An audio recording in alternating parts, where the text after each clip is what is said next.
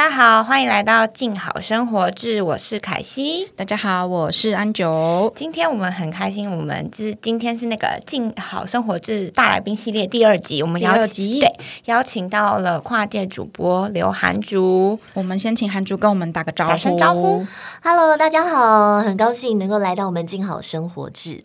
以前都是我访问别人，今天换我被访问，被访问有紧张吗？有哎，我说紧张应该没人会信吧。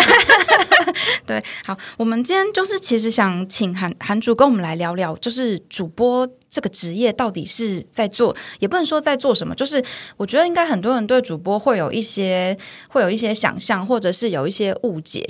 我觉得像我刚跟韩主聊天的时候，我才知道一件很惊人的事情，就是原来主播就是电视台不会给你们口条训练的培训，是不是？对，呃，我首先要先回答我人生中最常被问到的 F A Q。对，应该很常有人问到这个问题，他说：“哎，你口条这么好，是不是电视台有出资，就是让你去上什么口条班之类的？”对，首先是正音班，再来什么训练，这些通通没有，通通没有，好惊人哦！嗯所以你们就直接就直接好，你就升主播了，上台吧，这样子吗？这个这个过程走起来可能很长，可能也可能很短，就是端看每个人的造化不同。因为有时候可能你条件很好，或者是你的嗯很努力，可是问题是你现在所在的电视台没有那个缺。你不可能莫名其妙的把前面长官，就算看到你再怎么有资质，他不会把已经是主播人扯掉，说：“哎，我现在看到看这个人有天分，后背很好，那 你下来吧，让他上去。”也不可能啊。所以我觉得在职场上本来就是有点天时地利人和加上运气。哦，有时候你进那家电视台没缺，你再怎么优秀都没用。真的。但是如果有时候你进那家电视台，你可能火候还不到，但是没办法，那家的大咖出走了。哦，这个时候就是蜀中无大将，要化作先锋，真的。对，你就你的头不要先上。OK，所以那如果零培训的话，那那那个时候你是怎么样？就是让自己的诶，就是就是台风跟口条，你是怎么样训练自己的？然后那个时候就是有遇到一些什么样的困难吗？我觉得哈，这一行就是从做中学。嗯，我必须老实先讲啦，就是说我从小的时候，我在国国语文方面是比较有天分的。嗯嗯嗯。就大家现在看到我这么字正腔圆，我并没有是特别去上过什么课，而是我从小就这样。哦。嗯，我小时候就是那种国语文竞赛，国语文竞演讲比赛推出去这样子，这样子吗？对对对。那我本来咬字，我本来就比较没有什么支吃诗、滋呲丝发音不。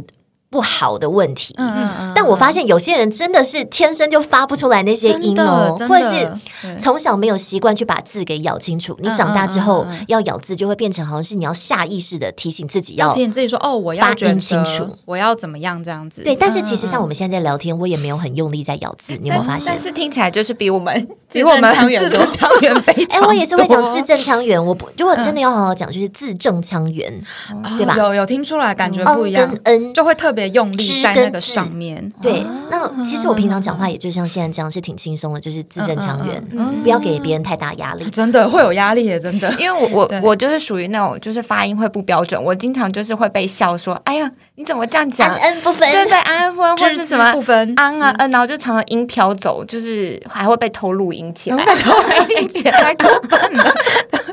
那那这个方面就是，所以电视台完全没有给你训练，那怎么样合乎标准？是有一个。考试还是面试的？呃，首先就是你的发音一定要在某个水准之上，对不对？然后你不可能真的大舌头，呃，各位观众吃螺丝 之类的，那这样可能代表你也不 qualify。那当你在一定的这个程度之上的时候，电视台的长官就会觉得说，哦，你这个大概有这个资质，有这个潜力去当上主播，代表我们电视台的门面去对。听众对观众做播报，对吧？那呃，所以是不培训你的，嗯，因为你其实那因为那是看你端看你个个人能力的表现，嗯嗯对吧？哦，所以这个也算是个人个人，看我刚刚就是卡住 个人能力的表现，不要我们轻松一点，轻松一点，你们念个人能力看看，就像官方网站一样，对对。对，而且因为其实当一个好的主播或主持人，他并不是要求你要发音。百分之百正确。比方说，我们举例像嗯郑弘仪郑大哥，然后或者是呃其他我们想得到的一些名主持人，是。他们也不是那种每日一字那般的标准国语啊，对吧？是，对对对，你只要符合一个，你讲话是让让人家听清楚啊，你有你的逻辑跟口条 就好了，然后其他的就是你个人魅力的展现。所以电视台并不会去。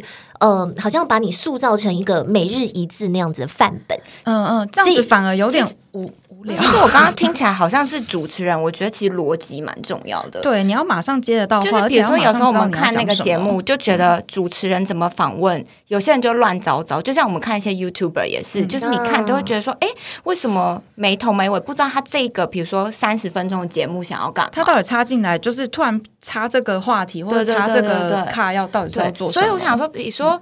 播报新闻，这个是也有这方面要，就是也是由主播这边去安排。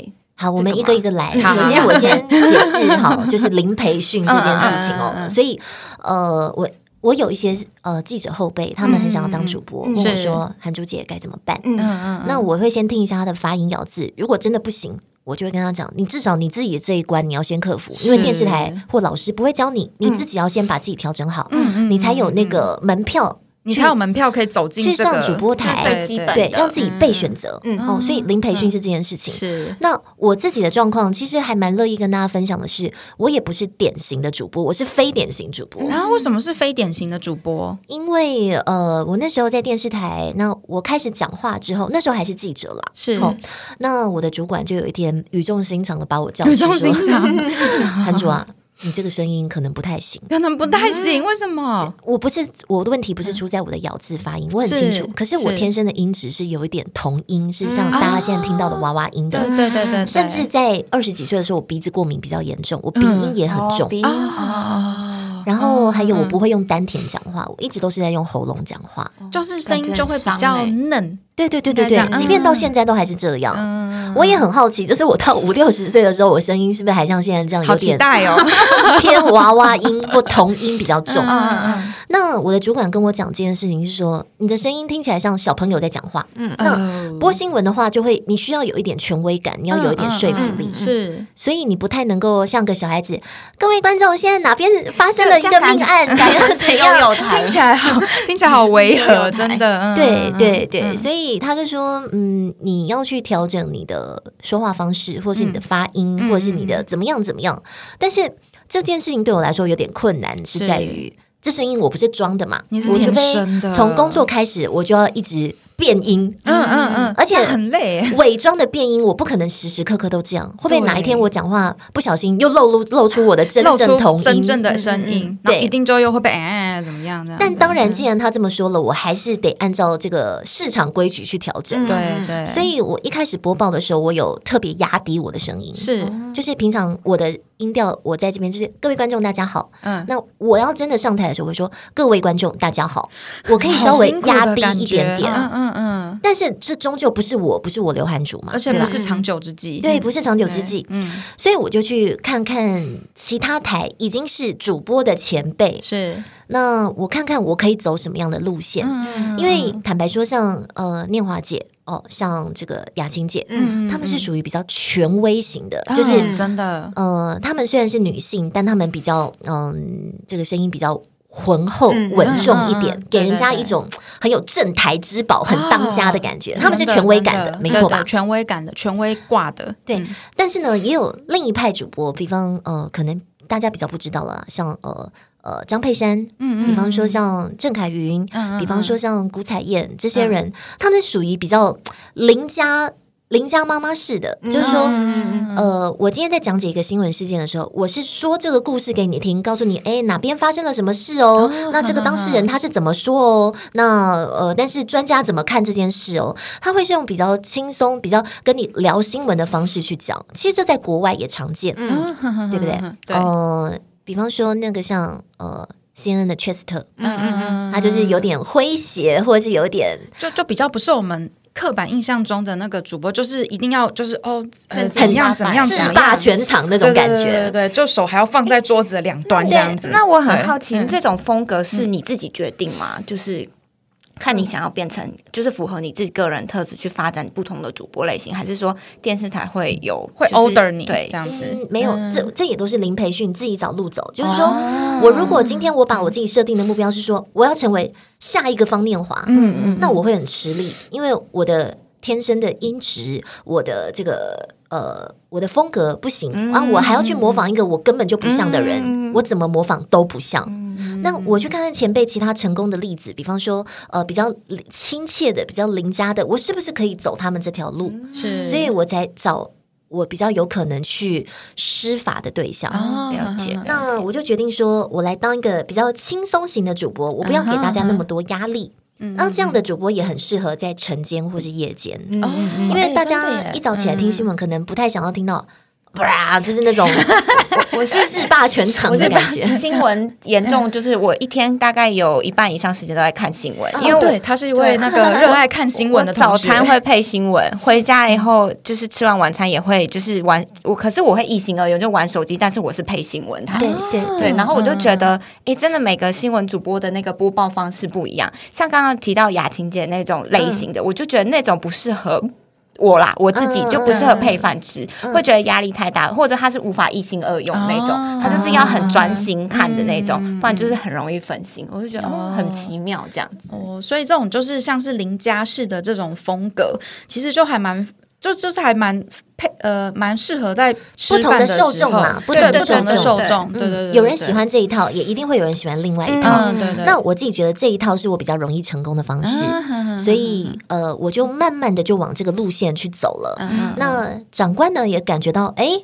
其实还挺适合的哦，因为我们不可能打出来的一手牌全部都是我们有八个权威型的主播，我们总是要有一个轻松型的，或者是们总是要有一些别的路线八个的，比权威型，压力好大。亲切型的 或者什么的。所以，哎，长官看我在这个海里浮沉，好像开始找到我这个开始可以往前游划水的方式了。对，那他就让我去了。不然，其实一开始我的娃娃音是在一般的这个标准中，我是不 qualify 的。啊，对啊原来是这样甚。至就是跟我说，不然你要不要去悠悠台好了？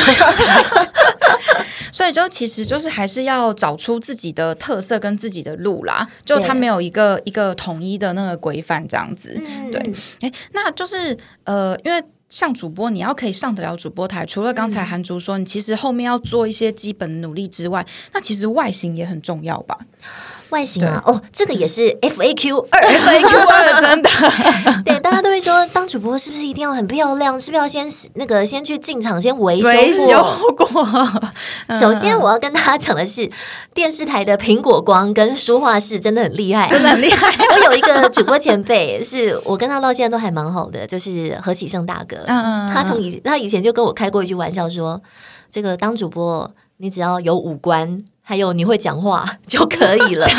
但其实没有这么简单啦。他的意思是说，你五官差不多端正哈，嗯嗯嗯，呃，然后中人之姿以上其对实就可以了。对对对，因为其他的这个。外形的打扮是可以靠后天去那个嘛？嗯那今天就算是有一点朝天鼻，或者是你是什么蒜头鼻，嗯或者是那些都无所谓。是呃，基本上就是端正就好，不见得要你美若天仙，或不叫帅若潘安。帅若潘安，对，那基本上有一定的妆法，你看起来大概就是那个样子。因为当主播不是在选美比赛嘛，对吧？你只要让大家看得舒服就好。对对对，你也不用画的很浓艳。其实大家反而会觉得有太浓艳，就是因为我有时候会跟我什么公婆或者长辈一起吃饭，他们有时候会说这个今天这个妆怎么这么浓，还是什么之类的，反而会讲。所以其实老实说，观众的演员也很重要。嗯就是有时候，其实我觉得美丑是其次，有些人就长得很有观众缘，对他虽然就是长得就是很一般，但是你就觉得嗯很看得下去。有一些反而就是长得那种太漂亮的，你就会觉得。不喜欢，我觉得观众缘比较重要。观众演员真的好好难以捉摸、哦，真的。那就是有没有什么，比如说，呃，你在自己的，我们就讲直接一点，就是你有没有在自己的外形上有没有，就是特别，就是有一些哪一些是可以提，你觉得可以提升好感度的部分，有自己特别注意的？好，所以我要先。安抚大家情绪。你放心，你不用整形，你不用先去割一个那个什么 完美双眼皮、垫高鼻梁、做好下巴，不用。对，你不用做这些洗牙给。但是我觉得维持一个舒服、维持一个好的好感是重要。所以当然你可以去做脸保养，你总不可能让自己脸上都是烂痘、连粉都盖不住吧？这样子那个化妆师也会很苦恼吧？对。然后呃，当然就是呃，单眼皮有单眼皮的美哦，然后这个。各种方式都有，那你吃让自己的肤质是好的状况，然后呃，当然，我觉得其他你要当安主播的话，其他是要安全牌啦，你不太可能去染个金发或者是彩虹小马的颜色，彩虹小马对 对吧？就是就是不可以染那种太亮、太奇怪的颜色。但如果比如说什么呃深棕色这一种，这种是还 OK 可以接受，只要不要就是在镜头上看起来你的头发比旁边的桌子还要比旁边的那个打灯还要亮就可以了。对，总之你要让自己是有一个可塑性的。好，那这可塑性其实跟大家在岔题在分享，就是大概嗯，目前认识我的观众朋友都知道。我很喜欢长头发，我做长发披肩或者弄卷，但通常哦，一开始主管在要呃呃排人上主播台的时候。女生都会叫她先把头发剪短。嗯，有发现主播其实蛮多都是短头发的，因为要给人家的一个感觉是我利落。对我不是在台上那边披头散发耍浪漫，其实太长的头发是不好看的。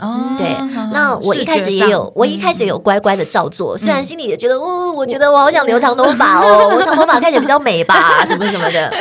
那我现在因为已经老鸟了，就是找到自己的路了，我的风格越来越明确。是是，嗯，所以我是一个温柔感。亲切感的主播，我可能就不需要那么利落，就是给人家那种很呃现在为你播报的感觉。对对对，还有就是我短头发真的不好看，但是呢，这也很这这这有个小呃呃有个有个东西要跟大家讲的，就是。服从是很重要的。你一开始在一个办公室里，在一个体制内，你要服从。你不管自己心里有再多想法，那主管对主管按照他这个 SOP 说：“哎，你先去把头发剪了，看起来利落、清爽、干净。”哦，你就照做。你如果这时候还跟他含扣说：“不要吧，哦，我觉得我怎么样比较好看。”这时候啊。你大概又要不 qualify 了，你大概要下去了。给大家讲的是一开始在体制内，你要先服从，然后你先服从，先说服人家对你有信任度的时候，你再提出你的想法，哦，去说服别人，哦，这个是很重要的。那再来提升好感度，服装啦，我觉得服装也是安全牌。我毕竟哦。我以前我觉得很多年轻人会跟我一样，就是在你三十岁前的时候，你想要让自己看起来很稳重，所以穿的会比较老成。我二十老成，好会好会选字啊！我二十五岁的时候啊，我穿那种西装外套去上班，嗯然后那个我的受访者跟我换名片，知道我的年纪的时候，哈，我以为你已经三十。了，就想要。这这其实很两难，因为就是你会希望人家把你当一回事，然后现在很多人都会觉得说，哦，你年轻，可能就会不把你当一回事，所以就难免你会想要在三十岁之前就会想要穿的比较有年纪、有有权威感一点，就是希希望。发音不标准，希望取得对方的信任啊，对对对对对对。然后，然后结果三十岁之后呢，就就三十岁之后，现在开始穿一些帽 T 啊、吊带裤啊，就是想让大家说哇，看不出来你三十好几了。就是说，我觉得，嗯，你给别人什么样的形象是你自己可以决定的哦。就是说，呃。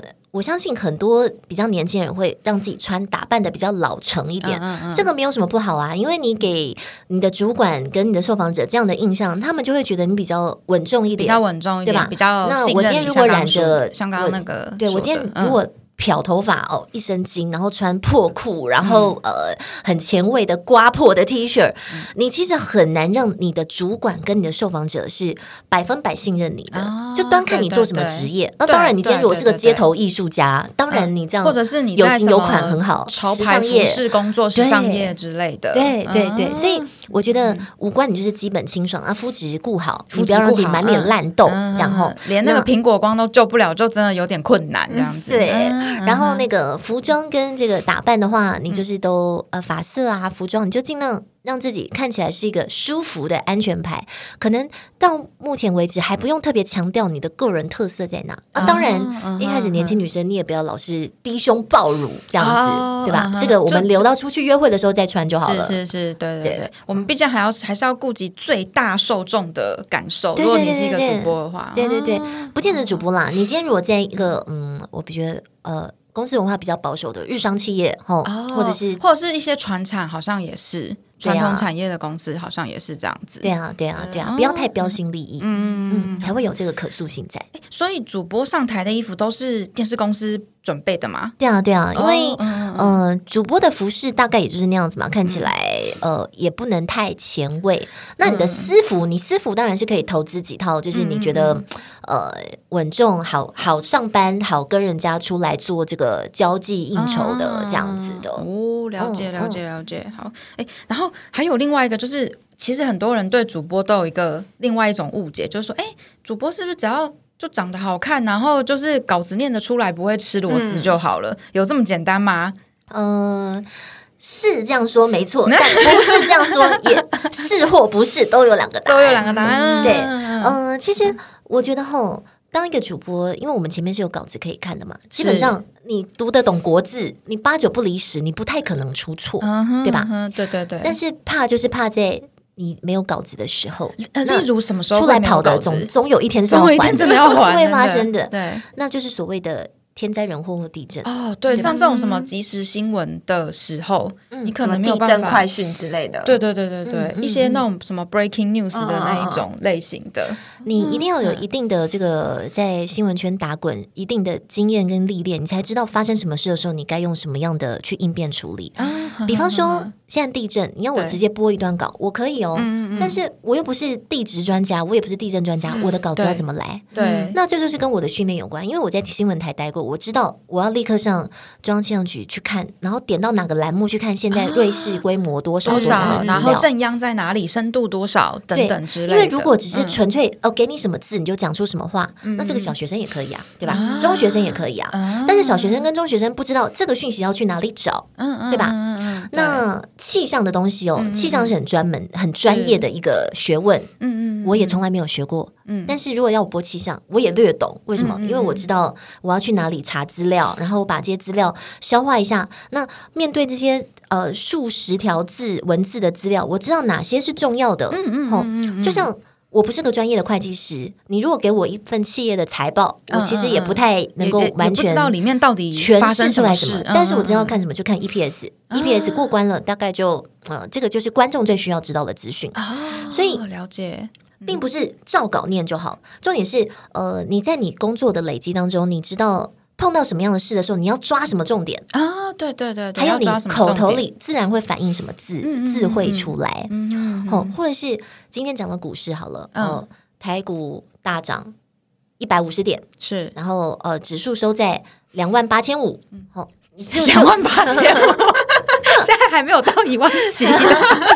对，你就假设就只有这两句话，然后叫你播了，你要怎么办？你你顶多总不能讲这两句，然后就干在那儿吧？是，嗯嗯。那我们这些有点经验的，我们就会知道说，呃，台股今天是呈现一个开高走高的格局，中场是大涨了一百五十点做收，也成功飞跃了两千两万八千点的关卡，一路攻上了两万八千五百点。那怎么样？怎么样？那呃，在今天开盘过程中，到午盘一度出现了拉回修正，不过在尾盘的时候急拉什么。哇，是财经新闻没错，对，就是要自己补中间没有写出来的东西。对对，那这些东西你不懂，你是讲不出来的。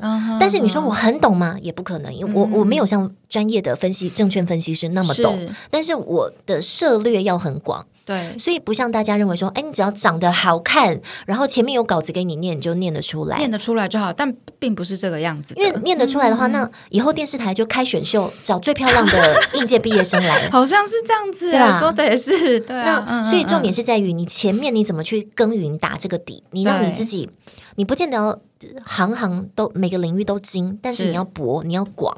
那这样看起来，其实主播就是说，好像其实你最好每一个每一个单元都要有涉略，这样子会对你自己的呃上台的功力会比较有保障的感觉。对，但是呃，我相信人不是全才嘛，所以我以前也会跟大家讲，我最弱的这一块是在社会新闻。哦，我也曾经去问过，到底。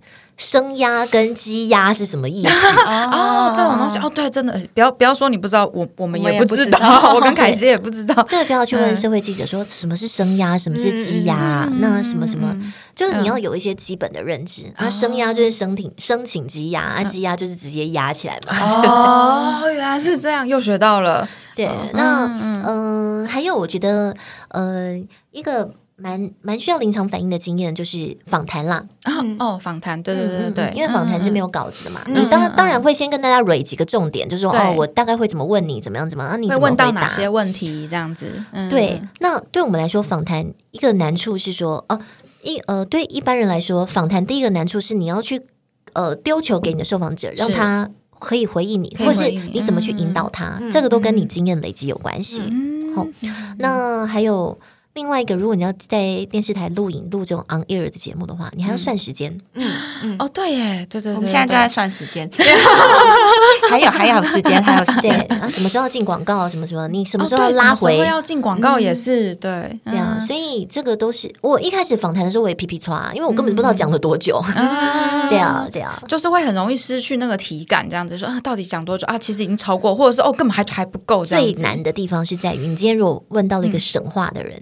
那有三十分钟的，然后他讲到二十分钟的时候，你们所有的题目都蕊完了，都讲完了，那怎么办？那怎么办？你要从他呃回答东西，你再去抓。那所以你刚才讲了那个什么，是不是可以再帮我们讲一下？那这中间你有没有什么心路历程，或者让你什么印象深刻的事？所所以，其实当主张访谈的。抛问题的那个人，其实你整个，比如说可能访谈三十分钟、四十分钟，你的神经都要绷紧诶，因为你要随时去回想说刚才那个人回答了什么，我可不可以从他回答的那个那个答案当中再抛问题给他？对，所以访谈就是我们希望宁愿你讲的多。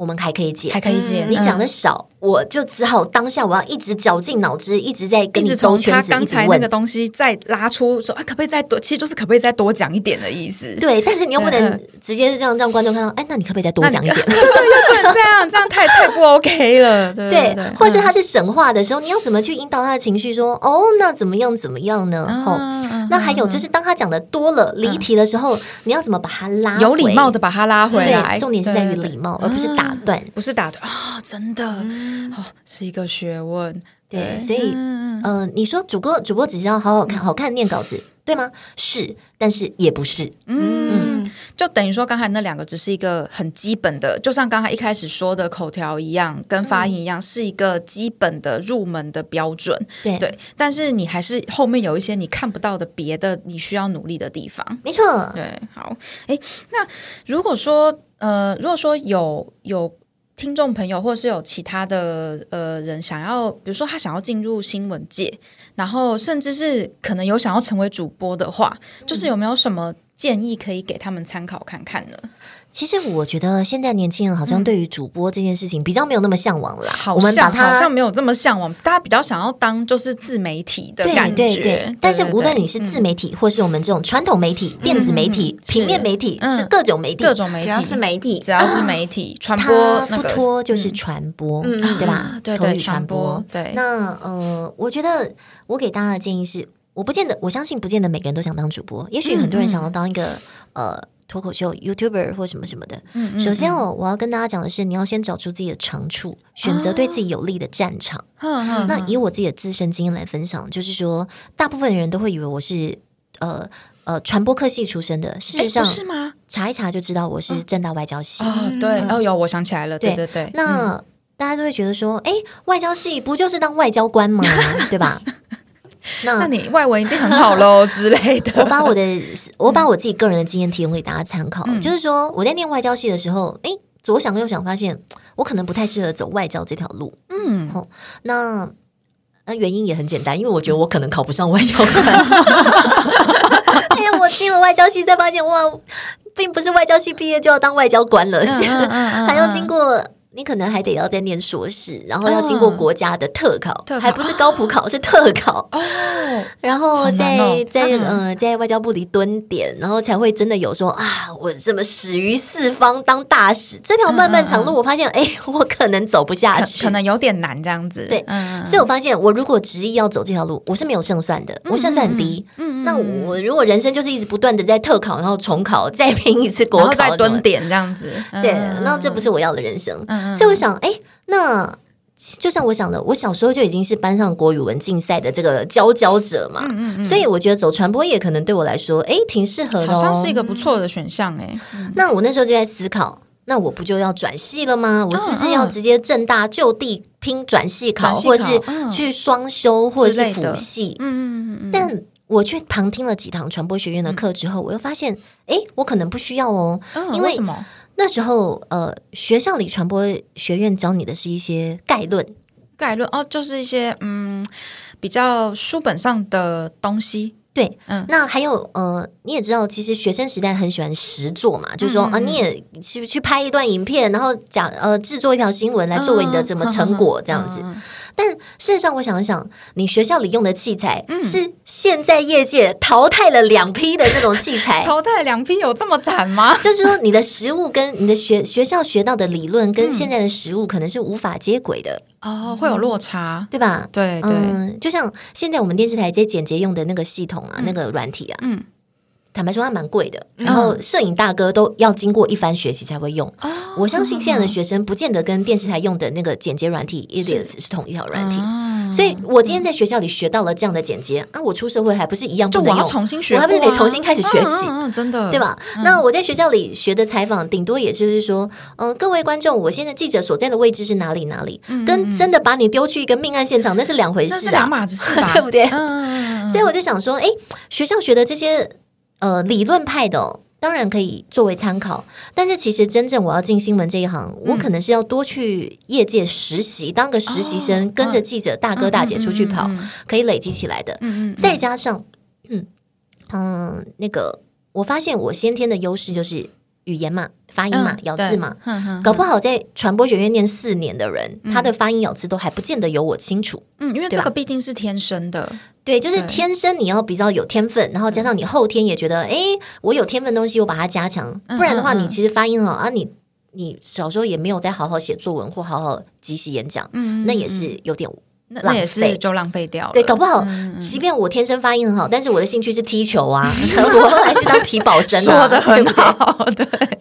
对。啊所以我才会想说，哎，我有这方面先天的这个算是赢在起跑点上的一些利基，嗯。那我就不见得要去双修或者是转拼转系，嗯我就老老实实把外交系念完，然后中间有时间就去电视台实习。哦，那我就这个方法我去实习的，对对对，我那时候虽然我不是传播学院的人，但是我自己去找传播学院的教授，我跟他说，哎，你好，我是外偷喊学姐是学姐吗？因为我也是正大的啊，真的一定是学姐。你看我这，我都已经讲我，你去 Google 维基一下我的那个维基百科一下我的出生年次，我刚刚我刚刚了。听完他说正大，然后我就超想叫一就超想叫学姐的嘛。好，现在就让你认清认起来然后我自己也是那个对传播有兴趣，但是我是念正大中文系的，啊然后后来我就是双修广告系，然后因为正大的那个传播对不起，我要打断一下凯嘿西。凯西是学霸，我在之前的节目上有讲过了，他是真的认真的去双修。我说你哪来的时间？而且你正大哎、哦，好，继续，不好意思。对那因为正大的传播本来就是比较理论的，所以我刚刚很同意韩主讲，就是其实正大除了有我知道有个正大之声，那时候应该也有，就是有广播电台。然后新闻的话，像新闻系他们有大学报，就是跑采访的。然后还有一个传播学院剧场。然后那时候我是就是广告系，但是我去参加传院剧场，然后才有比较多理论。但是我很同意刚刚讲，就是业界跟学生时代那个是会有都不一落差样的的。但是我觉得比较珍贵的是找到你的那个兴趣的点，就认清你自己的那个的长处跟真正想做的东西是什么？因为我觉得现在很多人是不知道自己到底想要干嘛，对，就是他即便不喜欢，可是他也不知道那我想要做什么。我觉得这是比较困难的地方。我记得一开始啊，就是那个长官把我叫去跟我说你娃娃音这件事情，他还跟我考了我一个，你知道什么是蒙太奇剪接法吗？你知道吗？我知道，我知道，但我不知道，因为我没学过，我没有学过这个理论。那我即便到现在，我还是不太知道，我还是一知半解。但是我但是后来我在这个食物待久了，我知道怎么去剪接一条好看的专题。嗯嗯嗯。那我们在食物中学到就是黄金七秒半。嗯，所谓的黄金七秒半，就是你要把你所有拍到影像最精彩的七秒半，放在你的影片开头。嗯，因为。呃，就像很多大家看影片，你前面十秒你看了觉得很无趣，你就跳掉，你就下一个了。你不可能慢慢铺陈说，首先在很久很久以前有一个有一个怎么怎么对，所以其实一个好看的新闻做法，你是要有点倒果为因的。你先把结果告诉大家，你先把棒那个爆点给大家看。所以这个就是理论与实物的差别。对啊，就等于说先讲结果，然后先让大家哎这样子哦，先让大。大家想看之后，你才有办法慢慢的讲中间到底发生什么事情。觉得这个很有感，因为那时候我们广告系有修一个那个是同时就是新闻写作，然后因为中文系你都会觉得你自己文笔很好，就是写，然后结果我记得我新闻写作被批，被老师批的很惨，他就说你不是要写作文，对。对，所以我就在写新闻，对，就是那个真的还是会有点不一样，这样就真的新闻的写法你不太是起承，就是甚至小编也是一样，你不太可能现在要起承转合，但他没空跟你看一大堆什么铺陈，你先。把最精彩的事情告诉人家，就比方说，我讲一个气爆好了哦，气爆最大家最关注的都是爆炸了，对不对？爆炸一定是放在开头，然后再来，我们再告诉当先用爆炸吸引大家的注意之后，你再告诉大家说，哦，这个其实原因是在于说，哦，可能管线因为这个施工的工人他比较便宜行事，然后怎么样怎么样，然后没怎么样，所以怎么样怎么样，然后怎么样，对吧？我们以以为是因为在所以，但是你要先所以再因为。对吧？所以，嗯，这就是我觉得实物跟理论的差别。所以我想要跟大家讲的是，当主播、当媒体人，你可以先检视一下自己的天分，然后去从实物中学习。那当然啦，如果你今天是要当医生或律师，那就不太可能像我这样说啊。那我也去实物从从实物中学习，可能就比较没有办法。对，我觉得医生、法律这些很专业的事情，你可能还是就得乖乖、老老实实去念那个科系了。嗯，对。那但是这个概念是可以。应用在其他你想要做的事情上面的，就是你还是要先找到你自己的长处，然后了解就是你的想象跟实际到底有有。有没有什么差距？然后再确定你要不要，你到底是不是真的想要做这一行，想要从事这个行业？没错，不然的话你会一直很挫折。如果我今天是个天生乡音很重，就是嗯呃安恩不分的人，吼，那我又给自己设定的目标是我要当上全台湾最知名的主播，那我这条路我就会走得很辛苦，会很辛苦，因为我连安恩都发不了。嗯嗯，因为我真的有些朋友哦，他就是没有办法发出。胡跟夫的音，他没有，他每次是啊发大拍，我服了，服了。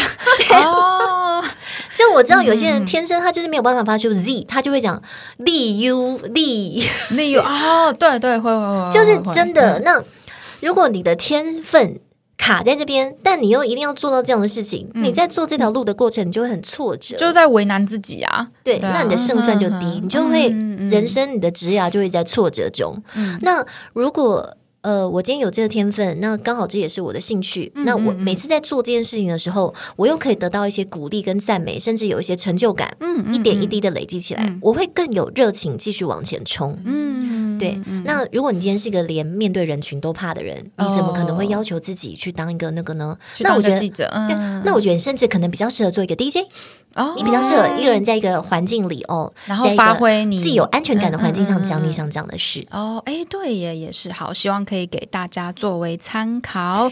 好了，我们今天时间也差不多了，好，非常开开心，就是韩主可以跟我们分享，就是很多就是主播我们大家之后就不知道的事情，对，以及一些工作的美角啊。对，因为我觉得就是各行各业其实应该都会有他辛苦跟有趣的地方。嗯，那希望这一集如果是想要加入美。媒体业或是传播业的人，就是可以得到一些帮助。这样对，有什么问题可以在我们的请留言给我们哦，我们这样说，大家留言给我，可以，或是留言给韩竹。对 对，我们会把韩竹的那个粉砖啊，我们会放在这集下面的资讯栏。那大家有任何问题都可以多多发问。好的，那我们今天就先到这边喽，下下次见，拜拜，下次见，拜拜，拜拜。